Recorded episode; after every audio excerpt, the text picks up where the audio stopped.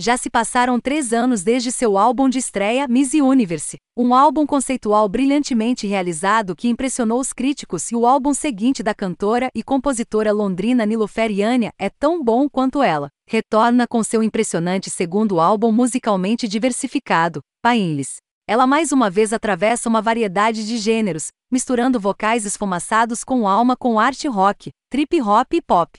Às vezes, Yanni habita sem esforço aquele interior indie, soul jazz, uma vez ocupado por Everything But The Girl, outras vezes. Há momentos que dariam ao Radiohead uma corrida pelo seu dinheiro. Painless é um corpo de trabalho que mostra Yania se abrindo sobre seus sentimentos de uma maneira muito mais direta do que em sua estreia. Não há ofuscação, nenhuma camuflagem de emoção por trás de conceitos. Desta vez ela confronta seus sentimentos de frente. Há um senso de propósito em Painless quando a voz de Yana hipnotiza entre uma bela colagem de melodias meticulosamente construídas.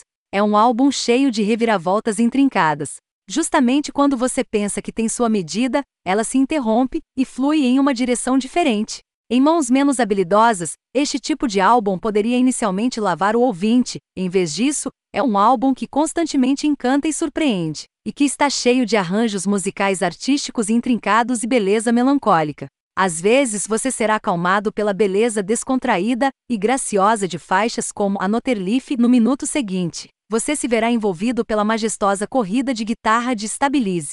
Midnight Sun entra no território do Radiohead, um dos vários pináculos hipnóticos que brilha com elegância sombria antes de detonar uma bateria de riffs scuse. Trouble é excepcional, pois o vocal lacrimoso de Yania transmite emoção genuína e o lindo sem vergonha. A vê abraçando sua vulnerabilidade para encontrar uma espécie de beleza melancólica em meio ao desgosto. Ao longo do pain Lisiane arranca emoção e drama sombrio de uma configuração intencionalmente mínima. Não há truques de produção invasivos, com cada música recebendo espaço para respirar, para se desenrolar e se expandir lentamente.